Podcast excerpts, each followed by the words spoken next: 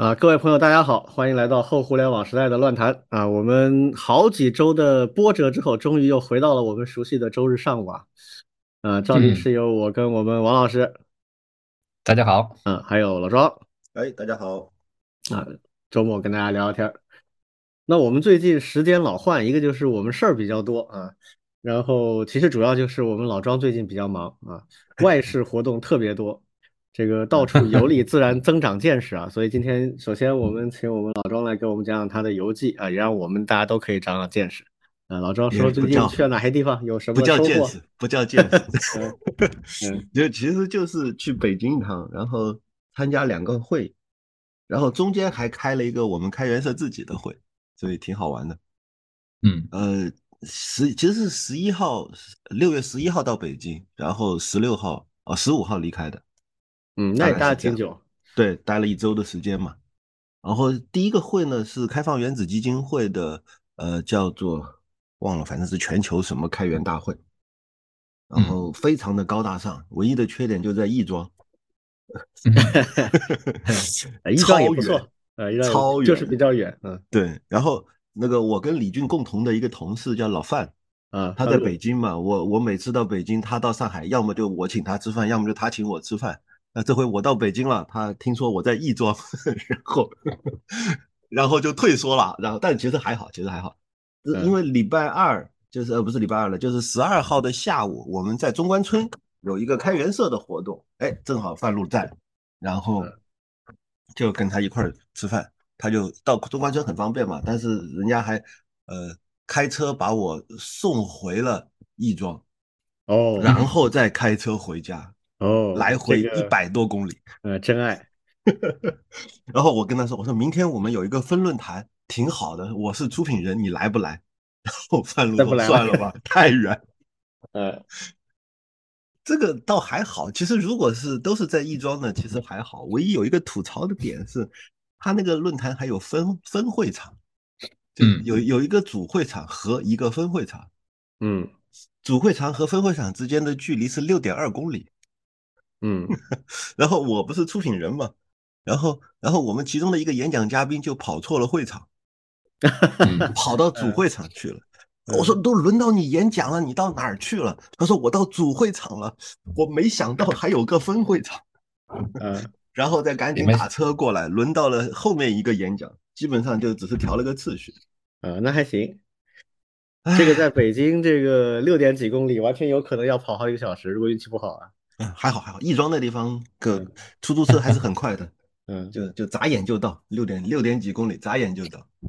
嗯，另外就是人少，因为因为就是在分会场嘛，主会场的人，王老师是在主会场的，等会可以听王老师讲一讲。但是分会场就只有寥寥几人，就是就那天那天直播的那个对吧？嗯，对，嗯，对，然后就就我们几个人聊得倒挺开心的，因为。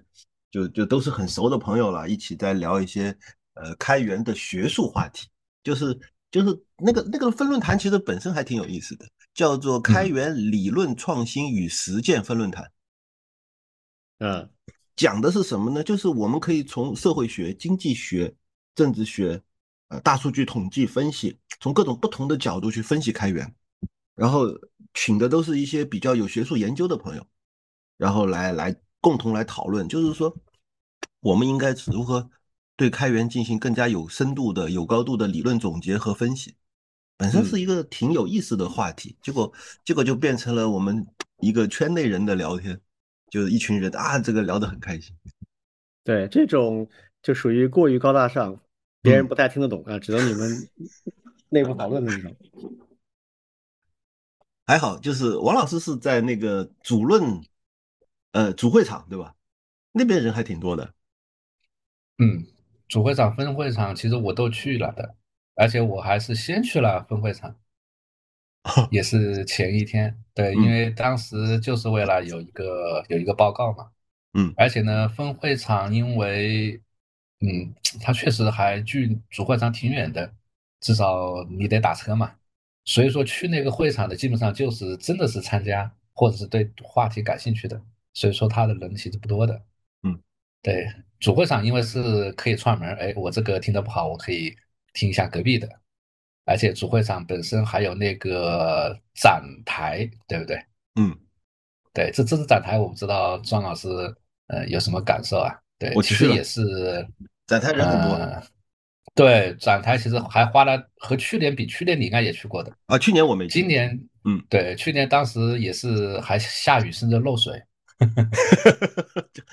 好吧，对当时被大家。吐槽。嗯，对，今年其实展台要不光是规模，还有场地人数，还有能够领到领到的那些小礼物啊、贴纸呀，我觉得丰富很多了。嗯，我我我也收集了一些一些贴纸啊，一些资料回来。嗯，对，其实就是一个感觉，就是至少像国内开源这一块，对，其实发展的还是挺快的。对，整个呃供应整个那个厂商呀，对，还有一些呃，那不光是我们常聊的华为呀、阿里呀、蚂蚁啊这些呃，以开源发起一些开源项目的，对，还有很多用户方其实也也都会在里面。嗯，这是我感受到的一个。对，其实还有一个我我也感感受挺多的，就是我自己感觉其实还是有些挺浪费的。什么意思呢？讲就是，嗯，就是它那个场子啊，场地，无论是屏幕，还有它的整个设施，我觉得还是挺不错的。挺不错呢，就这底下的观众太少了嘛。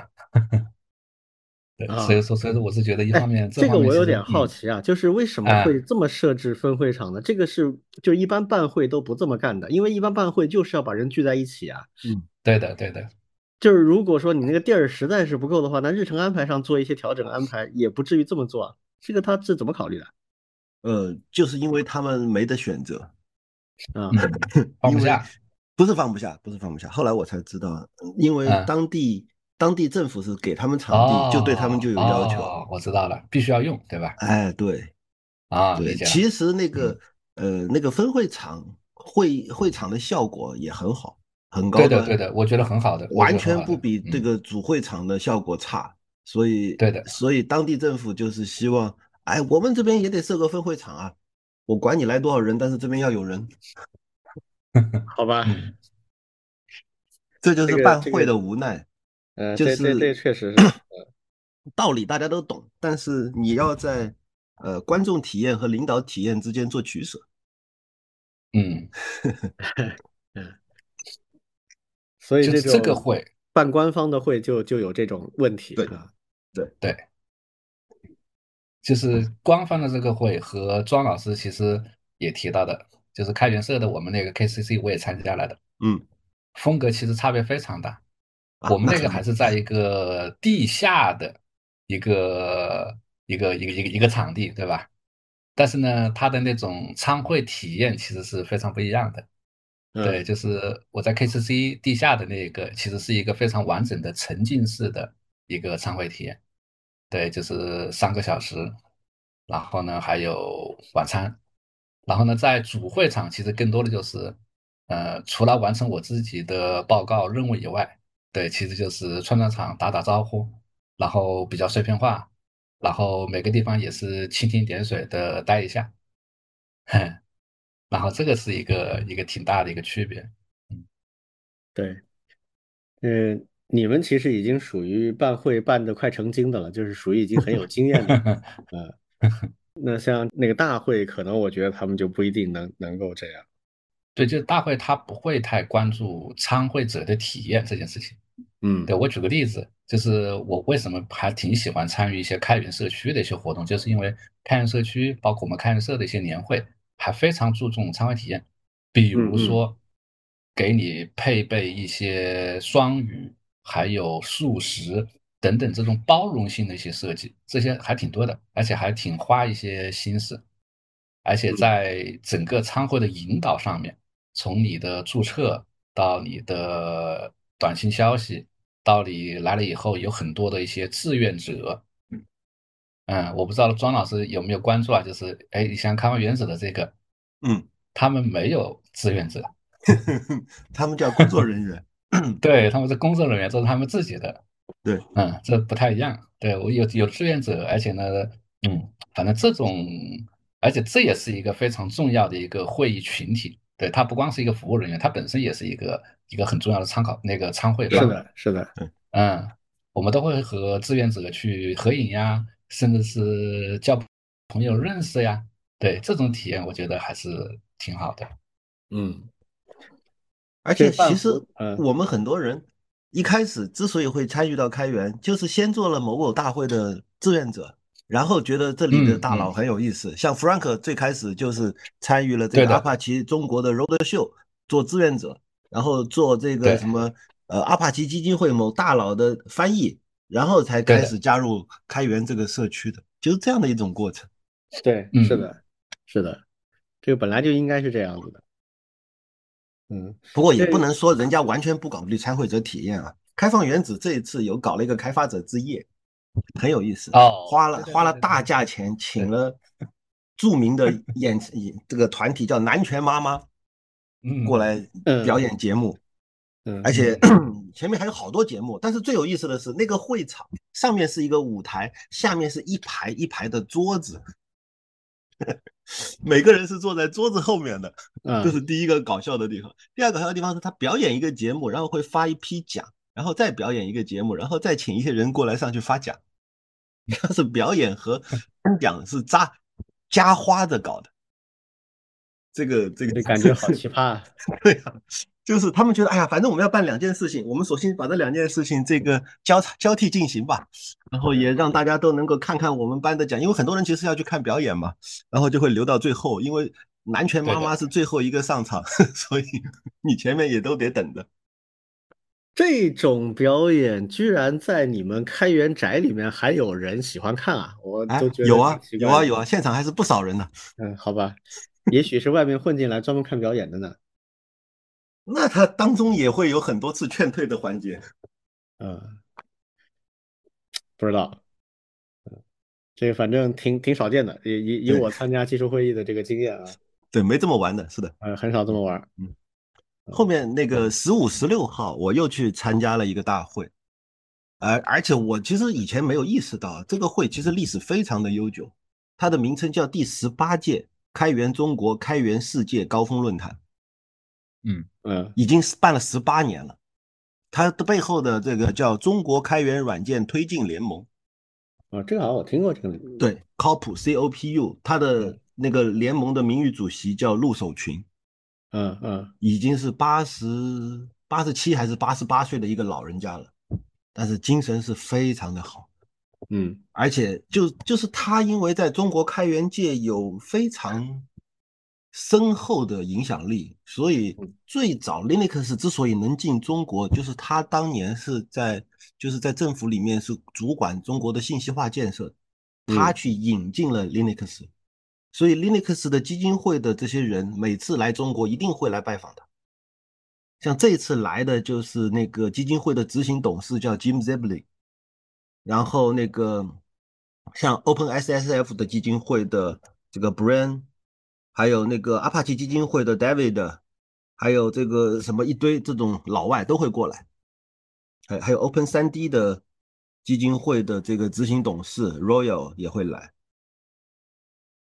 然后这一个大会其实就是一群呃开源社区顶级大佬开会，对，嗯，然后像啊对，呃开放原子基金会的理事长孙文龙也来，然后这个天工开物基金会的理呃理事长那个也会来，这个这个很有意思，就是陆老陆老就说你们都来，就把大家都都找过来，然后大家都一定会来。因为他只要一发话，所有人都会来，就是这种感觉。那肯定，嗯嗯，这个是江湖的，就属于一般就已经是半隐退状态，但是名声还是第一的这种老对对，他每年开一次大会，然后所有的大佬都会来给他面子，然后他还会第二天就十六号早上还有一个圆桌，然后他还会在圆桌上指着两边说啊，你们都是搞这个的。你们不要竞争，你们要合作啊！类似这样的话，很有意思。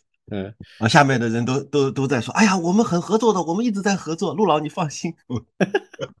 嗯，这个陆老他很有意思啊，他他在政府待过，他国务院信息办的那个待过，然后他也在企业待过，他是首信当过老大，首信董事长。对对，所以他其实是政府和行业都是非常非常熟的。嗯，就相当于中国最早一批搞计算机的人。最早搞计算机，最早搞中国的信息化建设，对对然后最早引入开源。对对，他跟我我父亲是同一代的嘛，对，就是八十岁左右，四零年代出生的，然后嗯是八零年代就开始做计算机的东西。对所以其实那个就是这个开源中国、开源世界高峰论坛，我去参加，感觉还挺好，因为因为他除了开会，场外的社交非常的多，嗯。像像蒋涛，就嗯。就这个陆老叫他去，他非得去啊。嗯，这个他都在北京多少年了，多少次的见着陆老，然后跟人家嗯。聊聊天什么的。然后像这个华为的这个首席开源联络官任旭东也会去啊。然后像这些人就会在场外有很多交流，各种、嗯各种交叉，就是你和我加上他，再拉一个人过来聊聊天。其实这种场外的社交以及这种沟通协作，有可能会达成很多后续的合作。对，是的，所以 social 还是很重要的。啊、对，我我昨天去我们同学有有一位从北美回来，我们就聚了一下，在上海的大学同学，嗯，哎，就也马上就能发现一些跟自己现在做的事情有关的事儿，哎，就就这样。经常会有很很意外的收获的。很多面对面的社交是不可缺少的啊，光靠网络上的这不行啊。越是数字化的时代，嗯，有一些东西它仍然是没有办法完全数字化的。线下的活动、社交、吃饭也好，还有这些会，这些会其实，呃，分享报告啊什么的都只是一方面，是表面的一方面，更多的其实就是下面的社交。对，嗯，所以这个会的品质啊，主要看有哪些人来。啊，这人待多久？比如说有请了非常牛逼的人，他就来开场讲二十分钟走了，那其实没任何意义。这还有还有视频祝福的，这就更没有意义。啊，对，这个就更加没有意义，这个就纯粹是举办方拿来吸引人的一个一个方式而已。对，好，那我们开始下一个话题啊，我们下面想聊一下，就是最近有一个最高法院和最高检察院啊，然后加上公安部发布的一个很重要的征求意见稿啊，这个名字叫做《依法惩治网络暴力违法犯罪的指导意见》。也就是专门针对网暴的一个法律意见啊，因为它是最高人民法院、最高人民检察院加公安部，实际上就是我们讲的公检法啊，这三条线，我们的呃违法犯罪惩治的强力部门啊联合做的。然后这是一个征求意见稿，我看了一下，好像时间就是到六月二十五号啊，所以有兴趣的朋友们赶紧去读一读，有什么意见可以去反馈啊，线下的信件和电子邮件都可以啊，下个礼拜截止。呃，因为这个话题我们以前也聊过，啊、包括我们看到的一些讨论，包括我们自己在节目里一些讨论，我们其实都觉得网络治理一个很重要的切入点就是对网暴的惩治，尤其是要定义什么叫网暴，然后相应的给出一些处罚的框架性的执行标准。那么这个东西出来之后呢，显然代表我们政府的治理部门对这个事情也是相当紧迫。我不知道你们两位看了这个相关的意见之后有什么感想，跟我们当时讨论的这个方向是不是一致呢？我在看他的这些呃征求意见稿，一共二十条嘛，其实最核心的就是第二条到第呃第七、第八条，就是第二部分。其实对我适用法律理解的，对我理解的就是他必须把现在网络上发生的各种行为一一的对接到现有的刑法条款上去。对，或者全治安处罚条例。对，或者治安处罚条例，就是否则的话，就是网络的行为在网络上处罚是不够的，你必嗯须对接回去，让它成嗯为成为一个实际的处罚的一个延伸。嗯这个我觉得是挺重要，而且是挺好的。唯一的担忧就是，嗯，因为网络上可能会产生的这种损害他人，统统称为损害他人的行为，其实会层出不穷，你会不断的产生新的行为。尤其是等到 AIGC 出来之后，我生成一些什么东西，伪造一些什么东西，嗯或者是扭曲一些剪辑嫁接，反正有很多无数无穷无尽的手段可以损嗯害到一个人，或者损害到一群人。嗯这个时候，我我总觉得这些法条的规定是涵盖不全的，过段时间不得又得修订吗？这嗯是一个这是一个担心。嗯，我觉得是这样啊，就是这个立法我个人觉得它只是解决网暴问题的拼图里面的一半儿。嗯，啊，就是涉及违法犯罪的那一半儿。啊，还有一半是什么呢？不涉及违法犯罪，但是违规啊，违什么规呢？呃，那这个就多了。比如说，我们关于网络上的规定还挺多的，但这个呢不在公检法这条线上啊，它在比如说在网信办啊，就是我们对于网络治理的相关的东西，那那个里面可能也要需要有一些东西，就是我们在公检法这条线发布的这个文件以外。啊，不涉及违法犯罪，或者说适用不了这上面的东西的，但是也可能会需要处罚。这个处罚就不是传统意义上的违法犯罪的处罚了，而是线上平台的一些处罚，比如说停权，啊，这个关关闭账号七天，啊，三十天无限期，啊，这些都属于线上的平台这一级的一些违规的处罚。那这些东西现在还没有看到啊。那这个东西是不是未来我们有朝一日也会看到网信办牵头啊，组织国内的主要的信息服务平台商来做相应的东西啊？这个我觉得是应该要有的，这是一个点啊。第二个点就是回应刚才老庄说的这个，是不是有可能产生新的嗯各种各样不同的可能的案例或者说是行为的模式？这个我觉得应该不会啊。为什么呢？因为。我们国家是典型的以大陆法为基础，然后辅以一些案例法的精神这样的一种立法体系，是大陆法为主。那大陆法的这个精神就是它的法条是要覆盖尽可能全面。那这种覆盖全面当然不是靠例举一个一个的案例，而是靠分类。你比如说，在我们最近的这个民法典里面，实际上把中国过去的好多跟民法有关的法律法规都合并到一起，成了一部民法典。那这个民法典，它的核心就是保障公民的权利嘛，就是每个个人的权利。那这些个人的权利有多种多样，怎么做呢？那就分类，那就分成几大类啊，生存的、财法这个财务方面的、名誉方面的，就分了几大类。这几大类呢，虽然细节不一定全都覆盖到，但是这个分类基本上是完整的。就你一个人完整的受法律保护的权利，就这些。啊，那最多是说在细则上以后可能会有一些变化，所以你看刚才老庄提到的这个征求意见稿里面的第二大点下面有若干小款啊，它实际上这一大点就是讲适用法律，就是哪些行为适用什么法律，这个其实就像刚老师说，这是这个意见里面最重要的一个部分。那么他就明确的把广暴行为分成了几大类，一类是诽谤行为，一次一类是侮辱行为，一类是侵犯个人信息的行为。一类是线下滋扰，就是从线上带到线下了啊，这线上搞了之后，到线下来来来，就是网友们说的顺着网线摸过来揍你的那种了啊。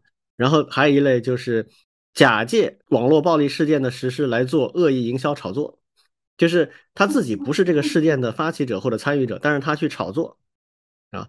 然后这一系列的，它实际上就分了若干类。那这些类别，实际上我相信他们一定是对最近的所有的这个案例做了评估，然后去给出的一个分类法。那这个分类法，我觉得至少在一段时间里面，可能就基本上能覆盖了。如果真的出现全新的，那虽然不是不可能，但概率也不是很高，而且也不会太多的啊，那就再再相应的修订。所以我觉得这个也没有太大问题。反正这事儿是一个很新的事儿，它经常性的修订，我估计是少不了的。啊，然后它后面其实主要有个很大的问题，它就要区分哪些是违法，哪些是犯罪。这个对涉众来讲影响非常大。啊，因为犯罪行为是呃完全不一样的，要留案底的、进档案的，对人的后续的影响也会是更长期的。我个人认为这一步迈出去还是挺关键的啊，不然的话，可能各地的文官太大了嘛，对 各地的这个处理的方式。尺度会有很大区别，那这下基本上拿尺子换了一遍。另外一个我想要讨论的问题就是网络上的以暴易暴的问题。嗯，就是起因当然是一个家伙在人肉或者辱骂或者怎么样，反正他是激起了众怒了。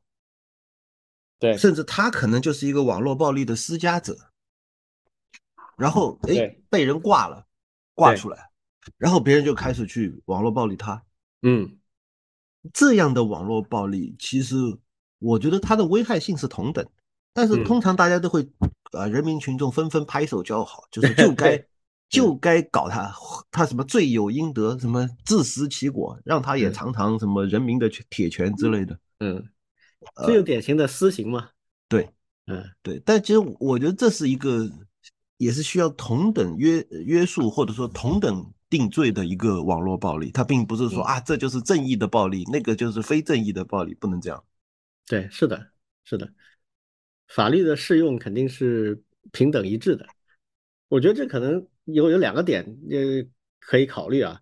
第一个点就是说，私刑在什么时候会泛滥，并且得到大众的认可呢？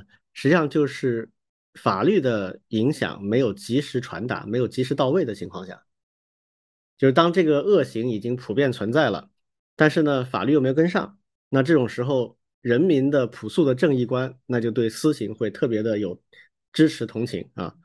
但是如果说这个整个法治的体系比较健全，从立法到执法都相对比较合理并且及时的话，那其实私刑很快也会，就大家就不会依赖于私刑了。如果一件不合理的事情出现，十二小时、二十四小时之内，那个蓝底儿的公告就出来了，这人就怎么怎么就依照法律惩治了。这个时候，如果有人再去网暴的话，那恐怕民意的支持就没有那么强烈了，大家就会觉得你这个就过了。所以我觉得这是一个相辅相成的事情。我恰恰就是我们现在推进这个法律的这个建设啊，可能对这个事情我觉得是有很大帮助的。这是第一。第二，就还是我经常讲的一个调子啊，就是其实很多法律的精神是很普世的，而且是比较基础的，但我们就没怎么做普法这事儿。我也不是法律专业，但是我感兴趣，所以我经常会自己去学习一些东西，领悟一些精神。但是我就发现，我们的小学、中学、大学好像这方面的教育就很缺失。你比如说刚才老庄说的这个，啊，呃，有人打你一拳，啊，然后你回了一拳，那么你回的这一拳跟他打你的这一拳有什么区别吗？在法律适用上其实是没有区别的。所以之前不是有一个案例，就是高铁上互殴啊，嗯，这个坐在前排的说啊，你这个小孩不要踢我的凳子，然后被后排的家长呼了一巴掌，然后他立马又呼回去了，对吧？然后立马呼回去了之后，后面他又呼了别人一下，而且是在有人拦的情况下，他仍然又呼了一下。那么最后，其实他们两个的都是适用治安处罚条例，然后给予了基本上一样的处罚。那这个就有很多人不太理解，说明他先打我的是吧？这个小学生之间先打我的，呃，就跟老师说他打我先的，那我打他不算啊。其实从法律的角度来讲的话，那是以行为和意图来做这个判断啊。你如果是保护自己，那才是有正当防卫这种说法。如果你是攻击对方，而且是对方打你已经结束了，你攻击对方，那其实跟对方攻击你本质是一样的，最多考虑说，哎，他打你在先，那么适当的有一些减轻，最多是这样子。那这些都属于法律的很基本的精神啊，并不需要专家就可以理解，并且其实对你一辈子都会有帮助的东西。但很奇怪的就是，我们好像没有这方面的科普，很少。有一些科普，比如之前火了的我们这位。嗯，罗姓的网红，对吧？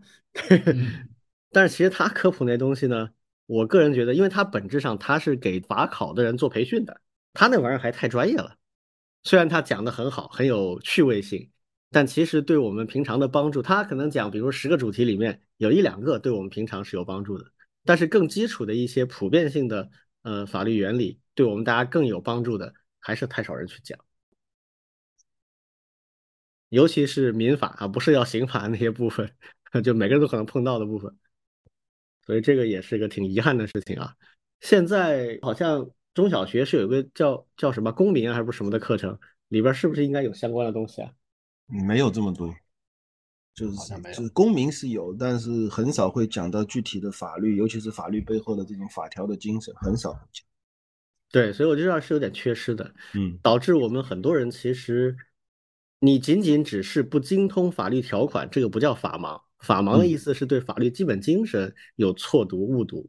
就像刚才我们说的那个案例，高铁上互殴的这个案例，嗯，当时这个互殴的结论出来，很多人还觉得啊，这怎么是互殴？这明显就是和稀泥，呃，这就属于误读。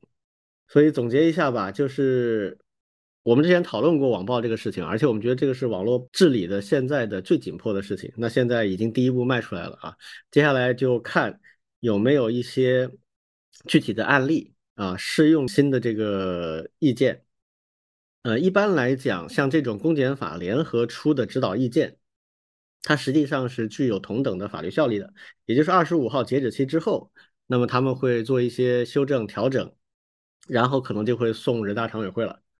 啊，送到常委会之后，一般来讲，以我们现在的工作效率啊，我们人大常委会是，呃，有常驻的人员，尤其是跟立法有关那个小组，很忙很忙的啊。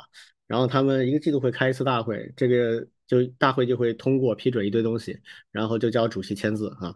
所以这个我猜测，今年下半年应该就会成法律出来了，然后就可能可以看到一批的案例。虽然我们是大陆法，就是法条决定一切，案例不是重要的。但是法条本身，普通人是不太容易理解的啊，需要一些案例来帮助普通人去理解这个法条到底啥意思。所以我觉得可能接下来啊半年到一年，我们会看到一些变化啊，到时候我们再来跟大家交流吧。好，第三个，我们来聊一点轻松的话题啊，这个村超，贵州啊，真的是一个怎么讲，就是体育的群众基础非常好的一个省份啊。之前搞村 BA 啊，两个村之间打篮球。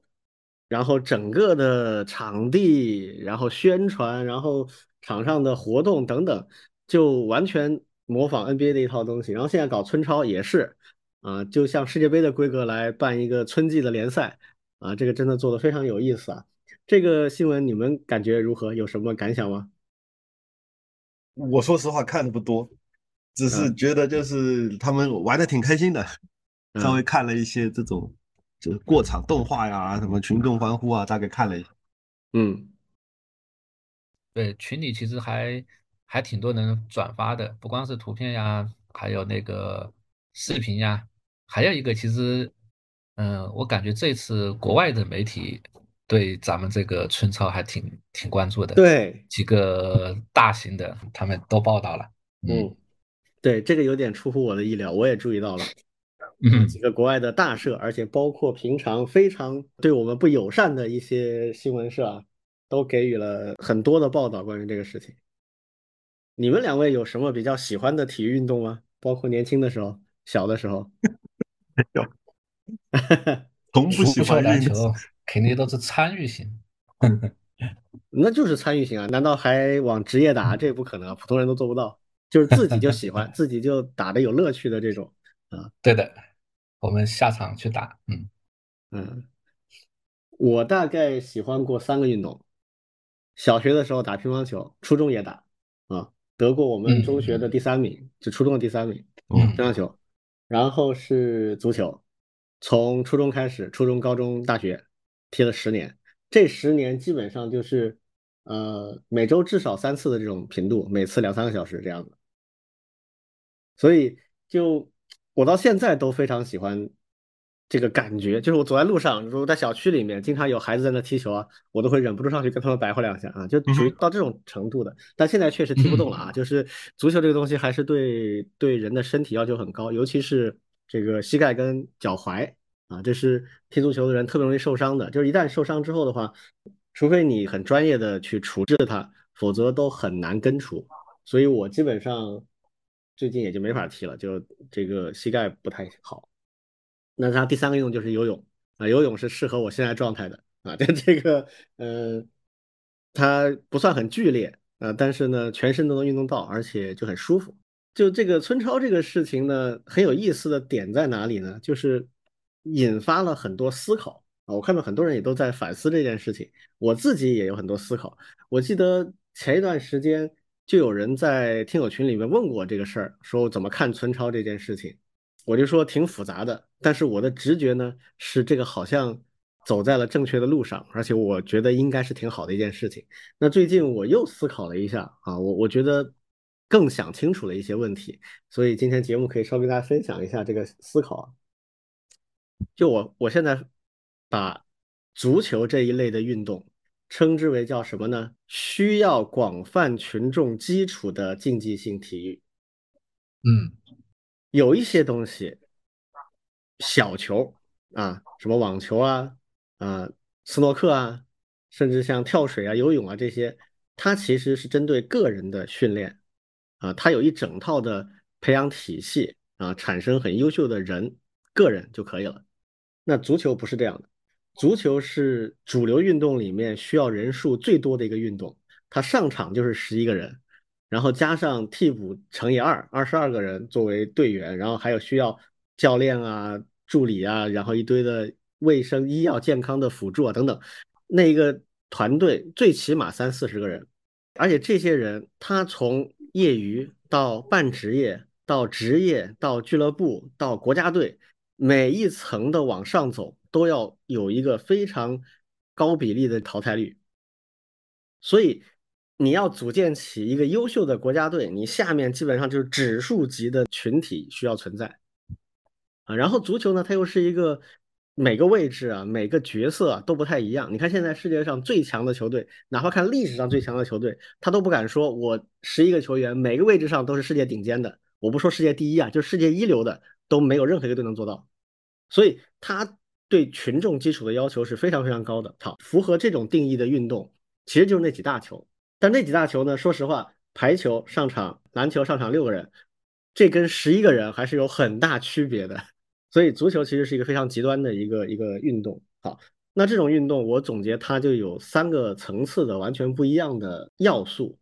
一个要素呢是它的竞技性，就是它要赢啊，赢了才有人开心、愉快啊、激动啊。当然有输有赢啊，但是最后我赢的时候我就会很很开心，输的时候我会呃很不开心。那我期待下一次赢嘛，对吧？所以都是这么一种感觉，这是所谓它的竞技性。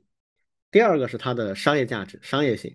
不论是球队还是球员，它都能带来很高的商业价值啊！像大家最近我们看到那些巨星啊，转会动不动就是过亿美金啊。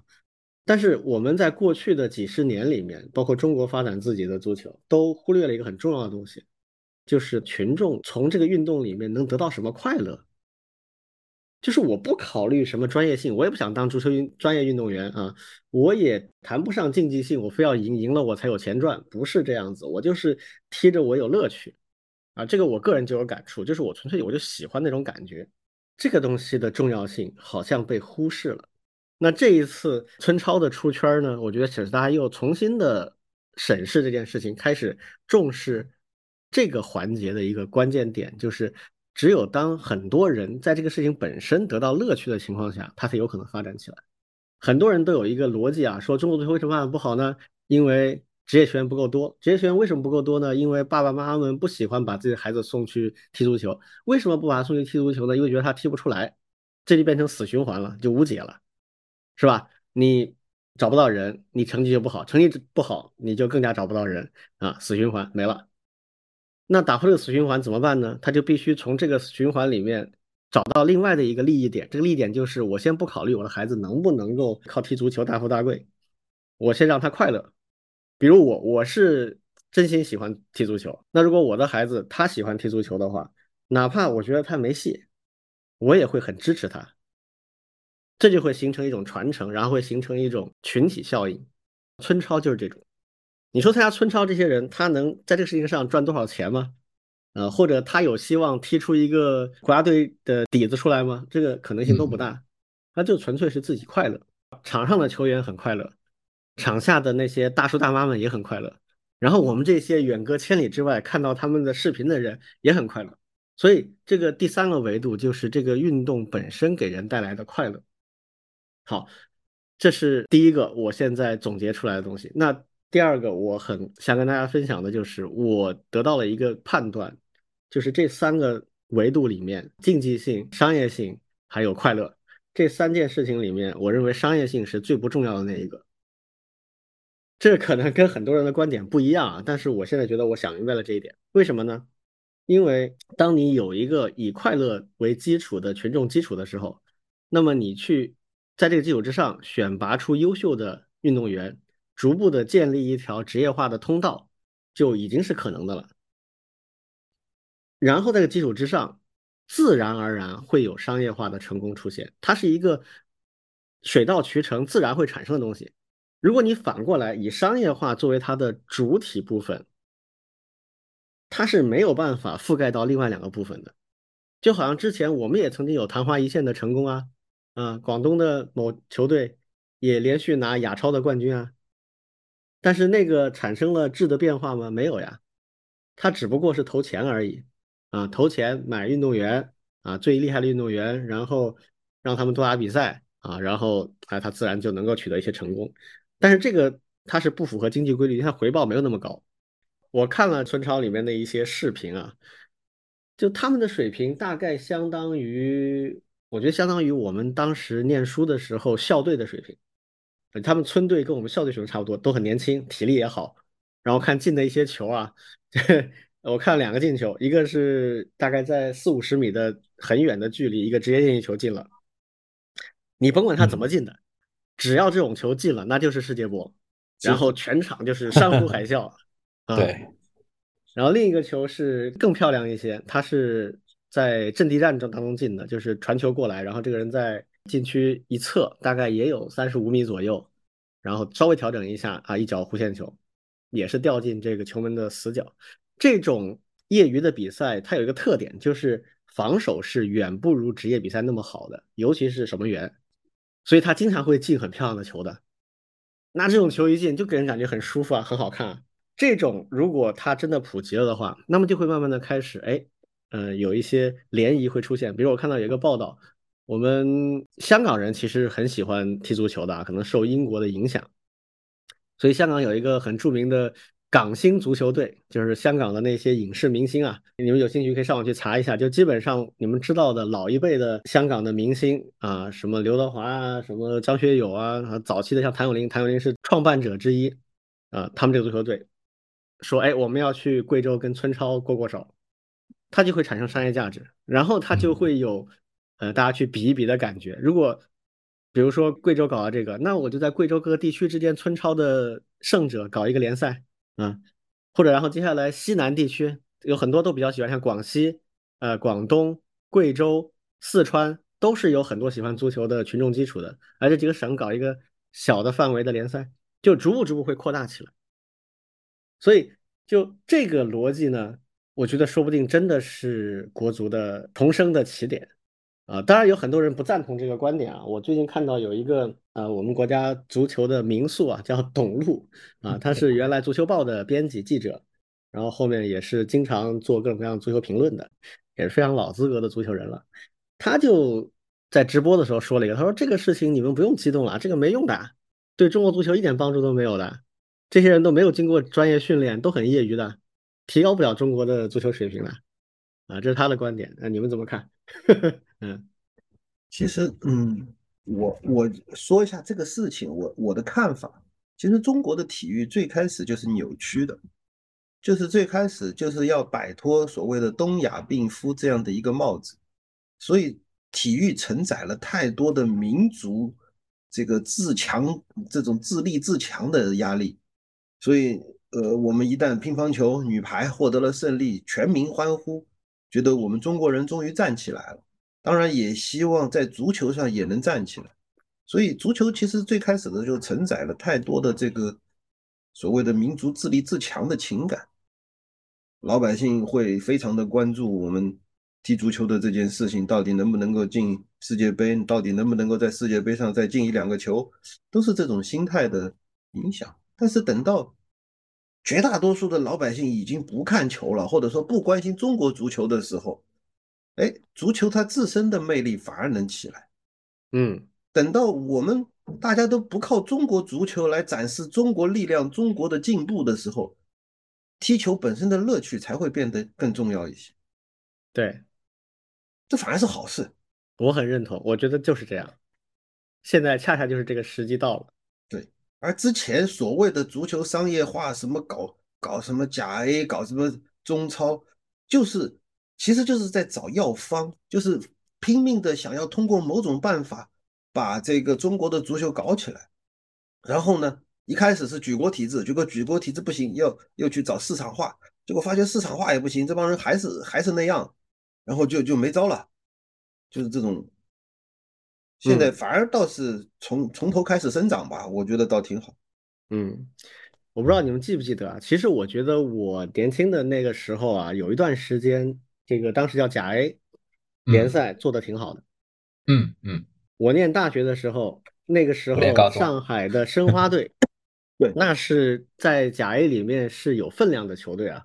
是的，当时有一个赛季非常出名的，申花跑到北京去跟国安踢，输了一个零比六，不知道零比七，我忘了。嗯，然后同一个赛季回到上海这边的时候，又回进了一个六比一，不知道七比一。然后那场比赛，我跟我们几个同学去虹口体育场看的。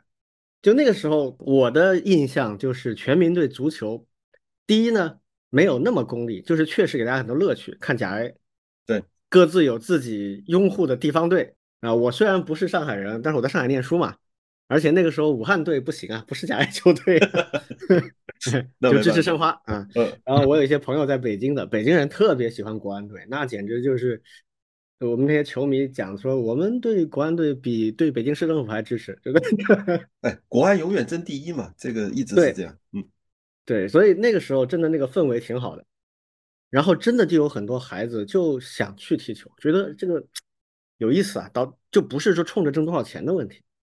哎，那一代足球人我觉得还挺优秀的。你像我们上海的这个根宝啊，徐根宝教练，他就一直在搞很基础的足球普及教育。然后他有个弟子也是原来的国脚，我们原来公司有个朋友认识，还拉他来跟我们一起踢过球。这哥们就跟我们讲，他说我现在就开那种小孩的少儿足球俱乐部。他说我也不跟他们讲说你们职业能怎么怎么样，我就教他们入门，能体会到足球的乐趣啊，颠颠球各种花式动作，然后远射能打进去，那个感觉特别爽。嗯，他说我就追求这个，那我觉得这个路就很对，就你先要培养土壤嘛，是吧？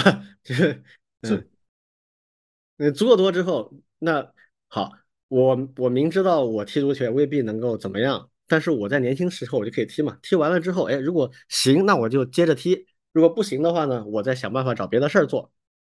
就如果有这种心态的话呢，那就没什么问题。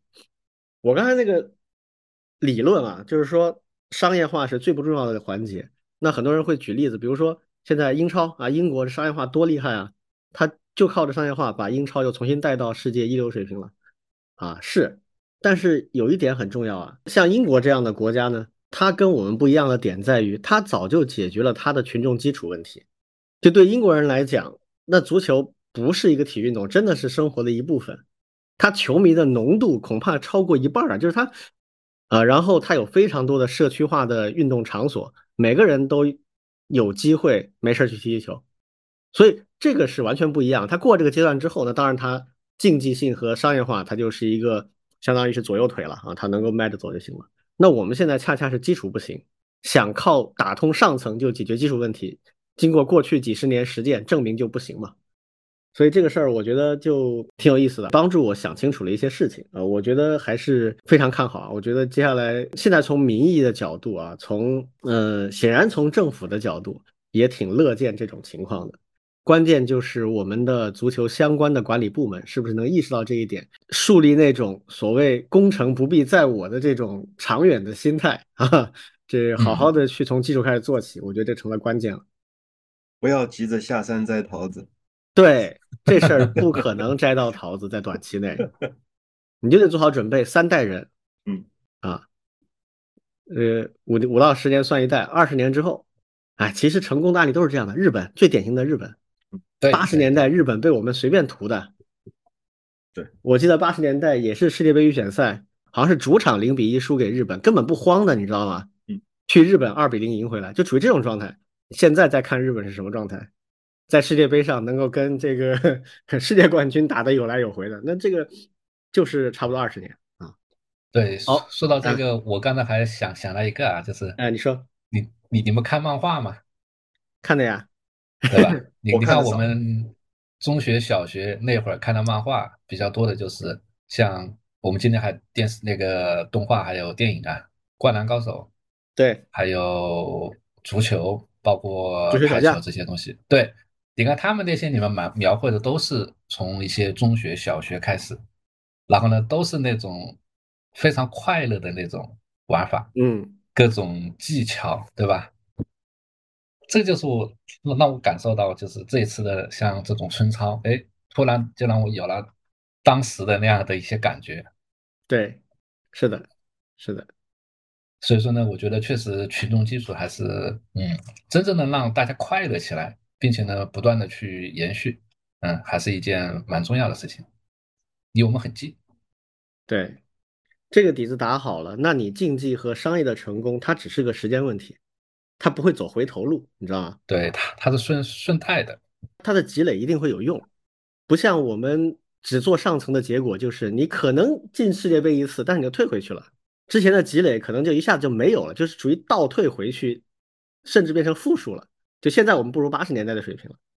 好，那这个我们也就先说到这儿吧。啊，我们下面这个来聊一聊有北美贴吧之称的 Reddit 啊，这个 Reddit 最近的风波影响很大啊。我先简单介绍一下，然后我们来讨论一下这个事儿啊。呃，Reddit 是类似于贴吧的这样的一个社区，就是这个社区里面它分了很多子板块儿。啊，每个板块是一个主题，任何人都可以建板块，建了板块自己管理啊，然后板块下面就是一个主题，自己定版规，每个子板块都可以不一样。Reddit 存在的年份也很多了，而且很长一段时间里面是公益化运营，什么商业模式都没有的。后来开始有一点简单的会员费，但也不多啊，然后有一些广告，然后靠赞助啊，靠一些投资，一直活到现在。呃，有一段时间非常惨的时候，时不时的就会挂掉啊，就是服务器不够了，这个有一点风吹草动，有一些这个大新闻的时候，它就挂了。而且 Reddit 出名啊，它是有一个模块叫 AAMA 啊，叫 I am 什么什么，然后 Ask me anything，就是我是一个什么人，然后我在这里做问答，你可以问我任何问题啊。这个问答的板块呢？他有的时候一些名人去做这个板块的时候，下面会有非常可怕的这个并发的人给他提问题啊，然后他去一个个回答，这个特别火，是他早期最有效的一个运营模式，然后靠这个积累了很大的人气。人多了之后的话，呃，板块分得很细啊，然后很多比如游戏啊，呃，一些爱好者啊，聚集在这个子板块里面，呃，活跃度和内容的质量都不错。然后它也是很早就引入了用户打分体系的一个系统，在九十年代就有了，就是每个人都可以给每一个贴和下面的回复做 upvote 和 downvote，它很特别，它是可以支持也可以反对的。我们国家很多大部分的社交网络都只有支持没有反对，它是有支持反对的，所以它会产生正分和负分啊，这个是很特别的啊。所以它经常会有一类帖子啊，就这个帖子下面有大量的回复是很高的正分。然后另外一些回复是很高的负分，这种帖子呢，他们就特别把这种帖子挑出来，会放到一个专区里面，叫 controversial，就是那种争议度很高的话题啊，也很多人很喜欢追这些话题，所以这个很特别，也活跃度很高的一个社区。那么他最近干了一个什么事情呢？他从七月一号开始要调整他的 API 的价格啊，这个网站很有意思啊，他在很长一段时间里面是没有自己的 app 的。这个我们中国人很难理解，因为中国的互联网崛起就是在移动互联网这里是一个分水岭。中国虽然很早互联网就进来了，但是在很长一段时间里面，我们的网站的那一部分啊，并不算特别发达，啊，就是学美国的，然后也就那样，嗯，创新不多，而且也没有那么的普及。但是在一一二年啊开始的这个智能手机、移动互联网这段时代。我们的很多厂商就利用之前积累的财富和用户量和技术，开始了一轮突击。这轮突击就一下子把我们的移动互联网做上去了。然后那个时候，这些巨头们一下子看到一件事情，就是哎，以前网页的这套东西不利于我垄断和赚钱，所以我要做自己的 app。所以你会发现，国内的绝大部分的业务都是 app 作为主打的，啊，它的页面越来越弱化了，啊，这个就是从米聊、从微信开始的一个潮流。但是美国不是这样，美国它做页面很长时间，而且大家都习惯了网页。然后在智能手机的年代呢，很多就是把这个网页做成一个呃手机上移动版的网页，它就能用了。啊，App 呢做起来又麻烦，维护又很需要人力，所以很多人没有做。啊，Ready 就这样一个很长时间没有做。他在很后面，在一几年的时候，他才收购了一家第三方的为他做的 App，因为那个时候 Ready 它很开放啊。他自己只有网页，但是网页不够方便嘛，体验也没有 App 好了，怎么办呢？他就开放自己的 API，啊，把自己的完整的 API 全部开放出来，而且几乎就是免费使用的，啊，那么就有很多人做第三方的 App，啊，我做一个 GUI，然后后面去调你的这些 API 嘛，就可以实现一个全功能的第三方的 App。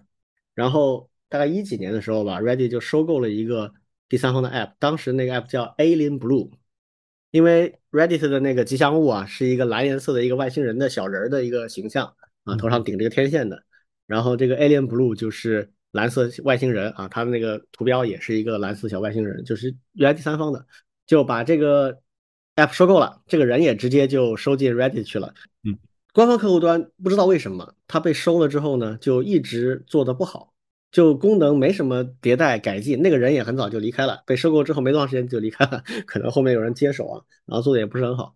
好，然后后面又开始出现各种各样其他第三方客户端体验啊，远好于官方的。其中有一个叫 Apollo，就是阿波罗啊，是 iOS 上面的，呃，安卓也有，比如什么 Think Pro 之类的，有很多做的不错的客户端。好，他七月一号准备开始提价。啊，这个提价造成的结果是什么呢？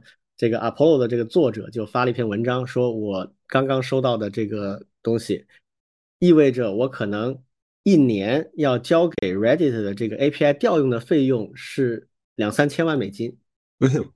嗯，好吧。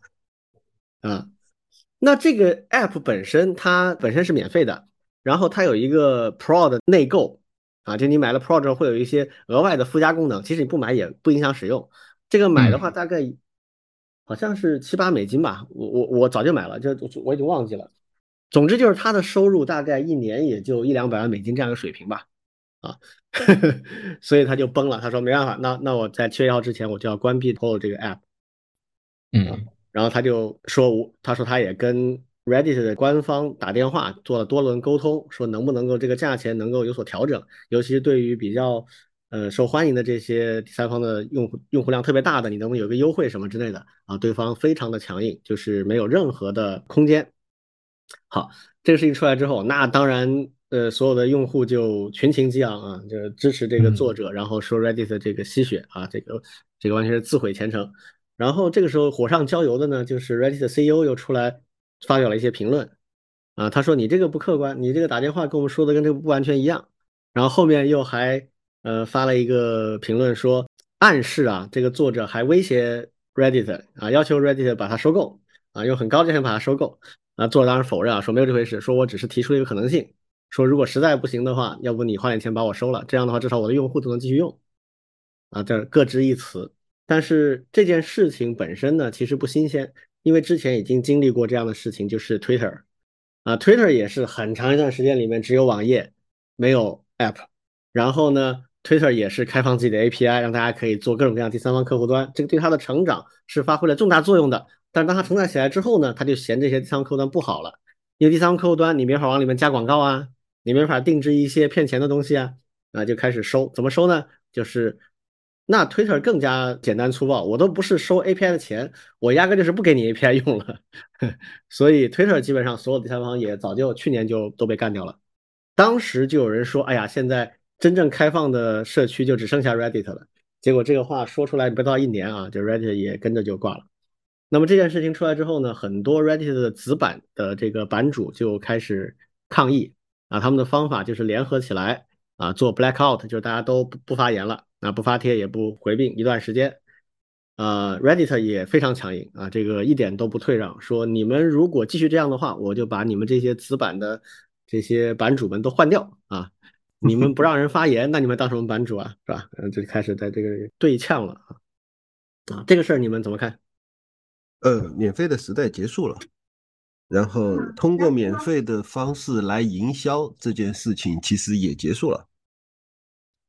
首先，我我的想法就是，所有的商业网站或者说是商业的企业，它都不是说在做慈善的，它之所以免费，一定是为了自己的商业利益。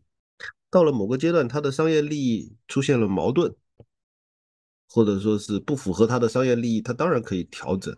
嗯，只要不违法，对吧？假设假设我们去看他当初的条款，说是违反了当年签署的条款，那可以打官司。但如果不违法，那你拿他没办法。这是这是 Reddit 强硬的基础。然后我其实是支持他收费。嗯，为什么？不管是不管收多高，这是人家的商业决策。嗯，只要他最后如果公司被他这样搞挂了，那是他商业决策失误。但是我总支持他去做这样的商业决策，因为他要走出一条路来，不能够再通过免费的方式去去招揽或者说是吸引用户。然后假设他痛下决心，就是把所有的 API 关了，就像推特一样，然后自己出官方推特客户呃官方的 Reddit 客户端，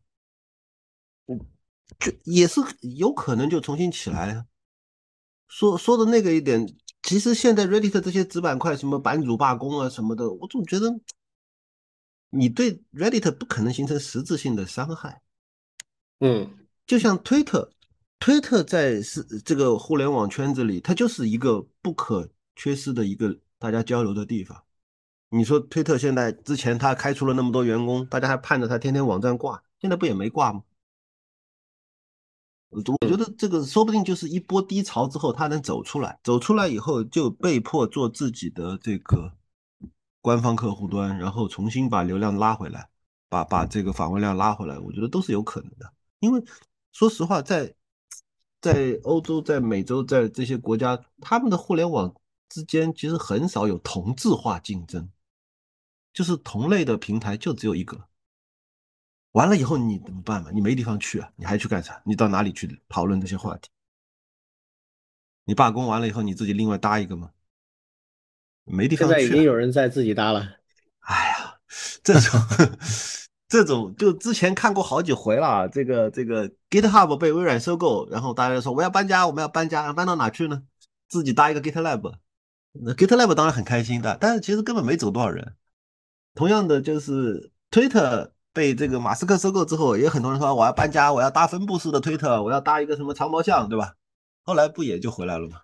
嗯，所以所以 Reddit 因为它同样的也是不可替代的。嗯，我觉得就我支持，就搞死了我都支持他，反正我也不用。对，因为你不用这个，这个是关键啊。嗯，对我我有点不一样的看法。对，因为像开发者也好。包括像我们搞那个数据专业的，其实对这种开放的 API 还是非常关注的。对，像我们如果要去做一些科学上的一些研究、数据分析，对，基本上很多的一些公共数据集都是通过这些网上的 API，包括 Twitter、包括 Reddit，还有 GitHub。对，现在像我们现在重度去做 GitHub 上面上面的分析，其实就是得益于这些开放的 API。而且呢，我们前面一直认为，像西方的这些互联网的一些平台，对，有一个不管它是开源的还是闭源的，有一个做的比较好的就是它的 API 其实是非常丰富的。对，这个是我们国家的开放性比较差的一个部分，比较差的地方。对，那它带来的好处其实也是显而易见的，就是可以利用这些外部力量帮他把生态做起来。刚才所提到的，有的东西 Reddit 自己不做。哎，那自然会有一些呃开发者，对吧？帮他去做一些甚至非官方的，比他做的更好。对，你像我们长期研究，像 GitHub 上面也是一样的。对，因为 GitHub 的 API 它是足够丰富，很多的一些一些一些开源的项目都是用 GitHub 的 API，甚至去模仿 GitHub 本身的界面。然后呢，GitHub 它就直接会用这些非官方的一些性能，甚至合并到它自己的一些官方的 feature 里面去。功能这样的话呢，它就可以更好的去利用这些资源，对，也形成了一个比较正向的一个一个一个一个一个机制了，对，就是因为因为我不知道像 Reddit 它出于什么样的一些考量啊，对我估计也是有包括资本上的，还有经济不景气，对吧？那不管怎么样，可能需要有营营收盈利，对，那他用这种方式去保证它的发展。对，那当然，像庄老师这个，我我我我肯定也同意，就是这 是他自己的事儿，对吧？那他们愿意用这种方式去发展，对，那那那是他们自己选择。但是呢，我也一直在想，嗯，有没有更好的方式呢？如果能够有这种更好的方式，对，既能够让外面的一些开发者用户一起来去帮着去做这整个生态上的创新，又能够设计好一种商业模式。是不是大家都会双赢？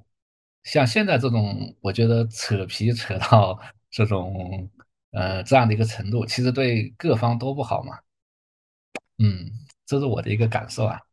我刚才突发奇想啊，我在想，就是我先说一段我的道理啊，为什么我会这样来想问题？就是最开始的时候，这个在大家所产生的这些 API 产生的这些数据都不值钱，所以呢，呃呃，Reddit 嗯可以免费的提供给大家。这其实本质上他在慷慨的，慷的是他的用户的慨，对的，让大家都来挖数据，对，获取数据。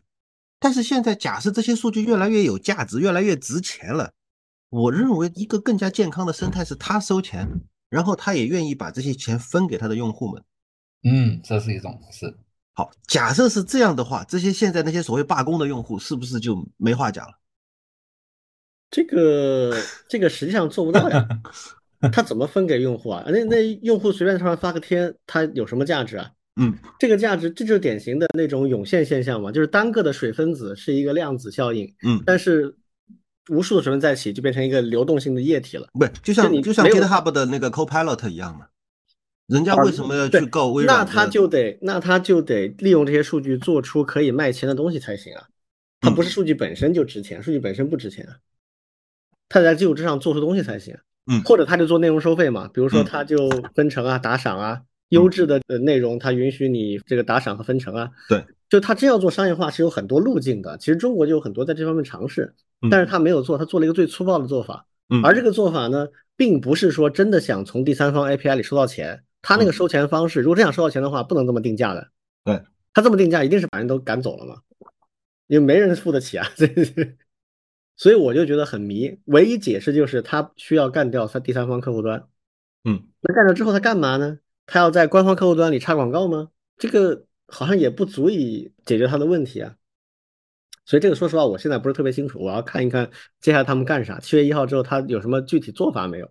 嗯另外就是我觉得，呃，Reddit 这种比较松散的论坛的形式啊，跟 Twitter 那种有很强的关系链的还不太一样。就是要打破 Reddit 再重新做一个，它的难度其实没有那么高，它唯一的门槛就是流量费用，其他的几乎没有什么门槛。呃，所以接下来这块会怎么做，我还真不知道。但是我比较同意的一点就是老庄刚才说的一个判断，免费的时代可能真的结束了。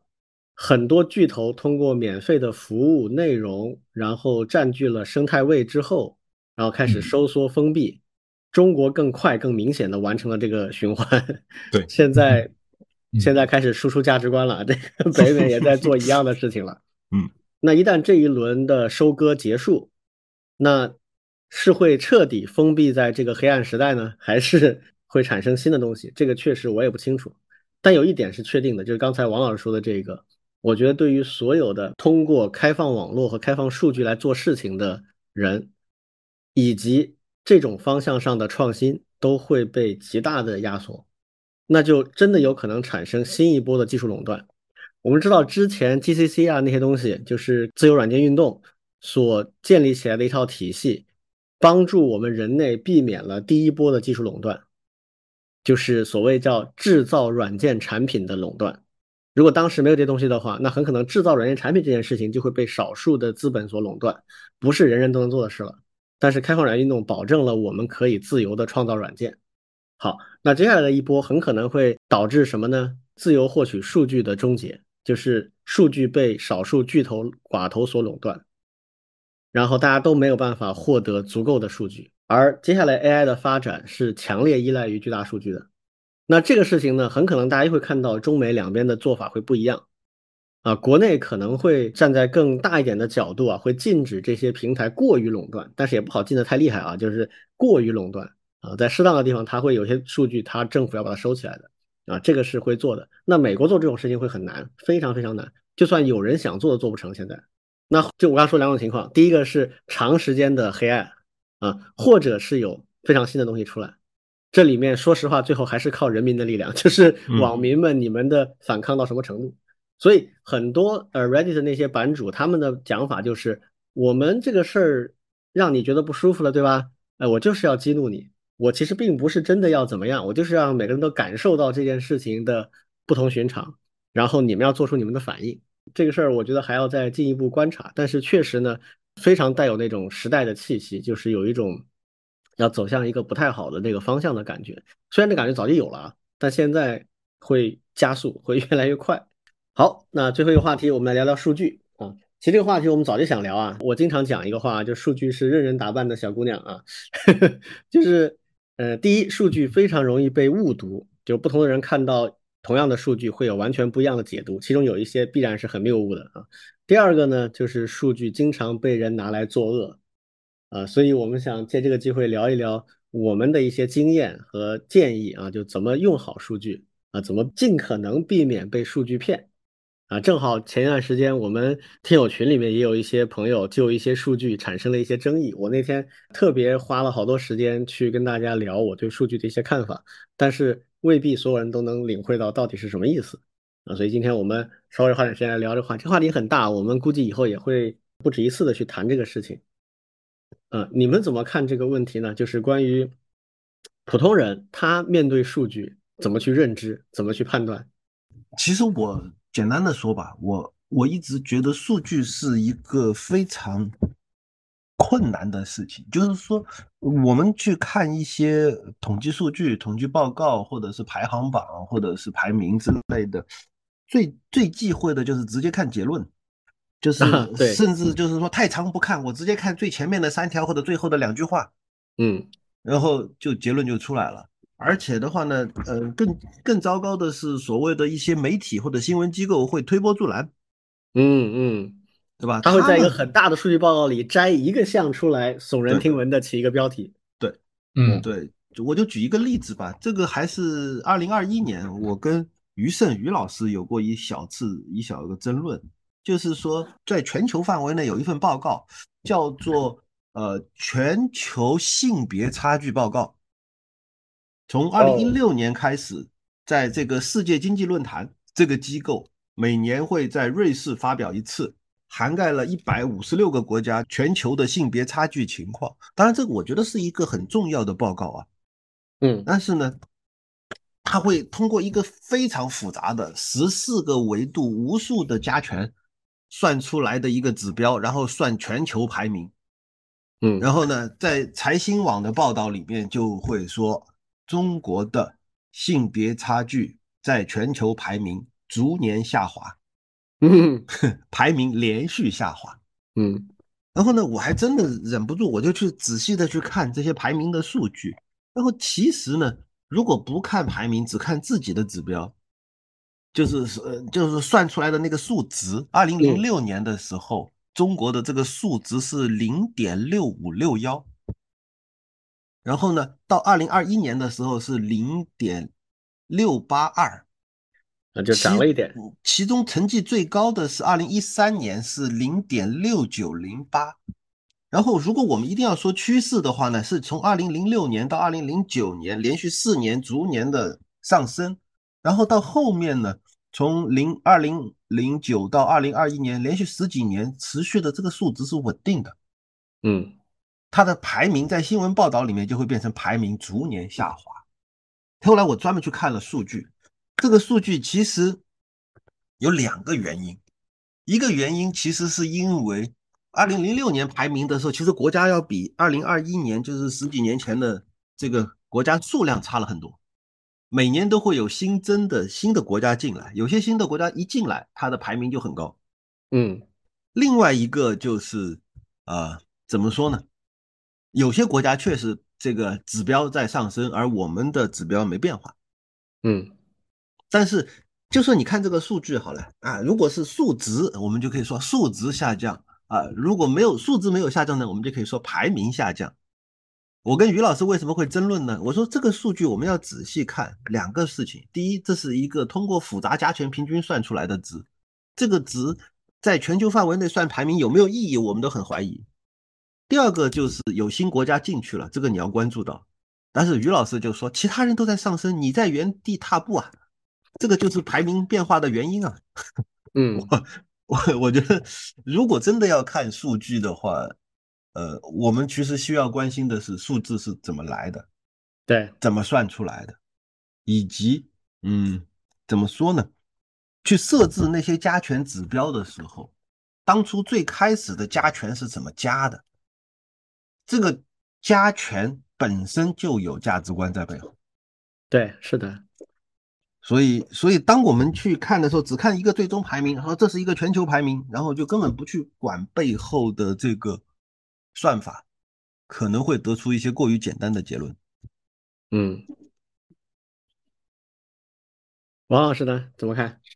对，我我我说一下，对，就是其实我们今天看到的大量的数据啊，都是一些原始信息的一些统计量，以及一些分析最后的一些结果得来的。嗯，对，这个里面呢，其实是有非常大的一些偏差的。对，那这里面其实有一个非常著名的例子啊，就是如果去呃统计学，包括一些数据可视化里面，基本上都会去讲的。对，就是同样有四组数据，它的均值、它的方差是一模一样的，但是呢，这四组数据的形态是非常不一样的。对，对，如果你只是用一些统计量，比如说均值去解释里面某一个，你会很容易得出非常荒谬的一些结论。对，那现在的一个严问题就会更严重。对，现在又是一个大数据时代。对，那不光有各种各样的一些呃数值型的、文本型的，对吧？影音影视频型的，对，那统计量也挺多。而且呢，这些东西呢，基本上如果不是特别专业的人员，很难去理解它背后的一些呃数学含义。而且呢，我不知道大家有没有了解过啊，就是统计学啊。在很长一段时间里面，甚至都不被一些搞数学的人去接受。对，它是一门数学学科。是的，对，就是因为这方面的一个很大的原因，对吧？第二个就是刚才庄老师也提到了，对，那即便你有一些统计上的一些数字以后，如果你更是要去对一些具体的现象去做解释，对，比如说我们最近我们上前面不是刚聊过一些高考嘛，对不对？接下来就是要报考志愿了，现在你会看到各种各样的一些学校排名，是不是就开始对的都出来了？对对，我我最近还看到了一个，就是因为我们学校是那个大数据专业嘛，对，出来一个也不知道是哪里出的，就是一个大数据全国几百所学校的大数据专业排名，对，那我们学校是排在第一的。哦，那这个排名很很客观，很客观，我我一定相信，我一定相信。对，但但是呢，我我甚至不知道它背后排名的依据是什么，它只是给了你最后的一个打分，以及打分的那几个仓那那几个要素，看你的什么师资呀、什么影响力啊这些东西，那还远远达不到刚才那个庄老师所提到的，那还需要科学的去定义它的一些权重，包括你的原始数据的采集也是最好是能够公开等等。现在我们看到了大量的这些报告排名这些东西，其实都是这么来的。但是呢，这些东西呢，又是现在大家非常需要的东西，因为你要自己去收集这些信息，或者是你要去比较的话，你你挺难的，你你很难去收集这些这些信息。包括我们以前，你想我们是当时是怎么去填那些志愿的呀？对，那那就是亲朋好友啊，或者是家长啊，给你去填的。现在呢，确实大家都开始用数据去填这个东西，但是呢，这种数据现在又都是嗯，反正参差不齐吧。对，有的是官方发布的，可能还好一点。这也是为什么现在高校特别注重学科评估。学科评估呢，就是教育部，然后呢去制定一套指标体系，然后呢让学校去填写。对，那每个学校都是拼了命的把好东西往里面去填，希望在。学科评估里面达到一个好的位置，这样的话呢，能够影响他的招生。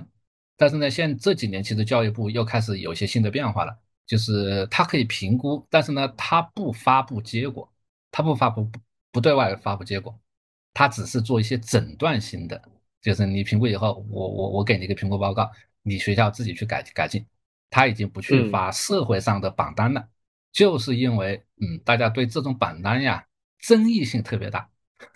嗯，因为它背后能够带来的一些，甚至是一些经济上的一些一些利益，我觉得还是挺多的。对，所以他索性就干脆不发了。嗯，但是呢，民众大众其实还是蛮需要这种大众喜欢榜单呀，对，因为简单，对他的角色简单，对，这也是一个一个很重要的。嗯嗯，但其实呢，这种事儿它就是双刃剑了。刚才老庄上来第一句话就是说，我们做数据最怕的就是只看结论，但是绝大多数人都只看结 论。只看结论，对，他要么中间看不懂，要么他懒得看，啊，这个很麻烦嘛，对吧？你告诉结论就行了。所以对于数据这块儿，给大家一个建议就是这样：就是如果你搞不懂这个数据的话，或者说你没打算花精力时间去搞懂这些数据的话，那你就不要看数据，你就找个可信的信源，然后采信他的结论就完了。那有人会问，什么叫可信的信源？你愿意信的就是啊，就每个人的标准都不一样，有些人他就看了一些东西，他就觉得可信，那你就信呗，这也没办法啊，因为你反正。不能或者不愿意去自己挖里面的真相了，那那你当然就这样就行了啊。那这个时候你还要去讨论这些数据，就没什么太大意义。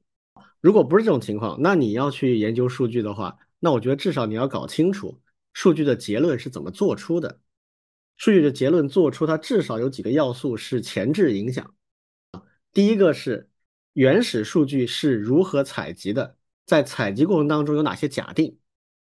这是非常重要的问题，比如像刚才老庄提的这个例子，啊，什么叫做性别平等的水平呢？那这个性别平等的水平，刚才也说了，它是一个复杂的加权平均。好，我们先不管权重，我们说你这个所有的这些信息量，你是哪些信息量作为它的考核维度？好，每一个信息量是怎么来的？有一些信息量它是来自于标准化的，已经得到广泛共识的一些。数据，比如说 GDP 的数据，当然 GDP 也有很多水分啊，这个我们先不扯，但我们就认为它是有标准定义吧，因为比其他的相对还是好一些啊。那这些的话，那 OK，我觉得没有问题。但有一些数据的项，它是怎么来的呢？它是调查来的。什么叫调查？就是问人，他去随机抽样一些人，然后去问他们一些问题，这样得来的。这个东西它的采信区间是有很大的水分的。